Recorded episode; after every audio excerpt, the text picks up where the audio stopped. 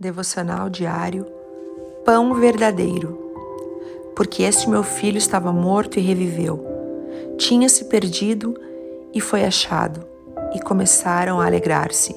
Lucas 15, 24. Vamos relembrar a parábola do filho pródigo.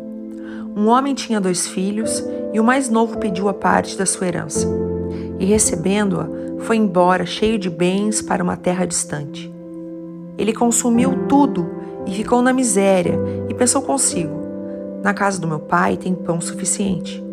Ele se arrependeu, voltou para casa e pediu perdão ao seu pai, que o recebeu de braços abertos. Uma das lições que podemos tirar é que nenhuma bênção pode nos saciar de verdade, que muitos colocam sua expectativa na bênção, que muitos querem a bênção, mas não querem estar na casa do Pai. E por fim, que muitos querem a bênção, mas não o Deus da bênção. Ouça, na casa do Pai tem pão verdadeiro para você. Ele vai te saciar. Não é o pão do mundo, mas é Jesus, o pão que desceu dos céus e que nos dá vida. Deus te abençoe. Pastora Ana Fruit Labs.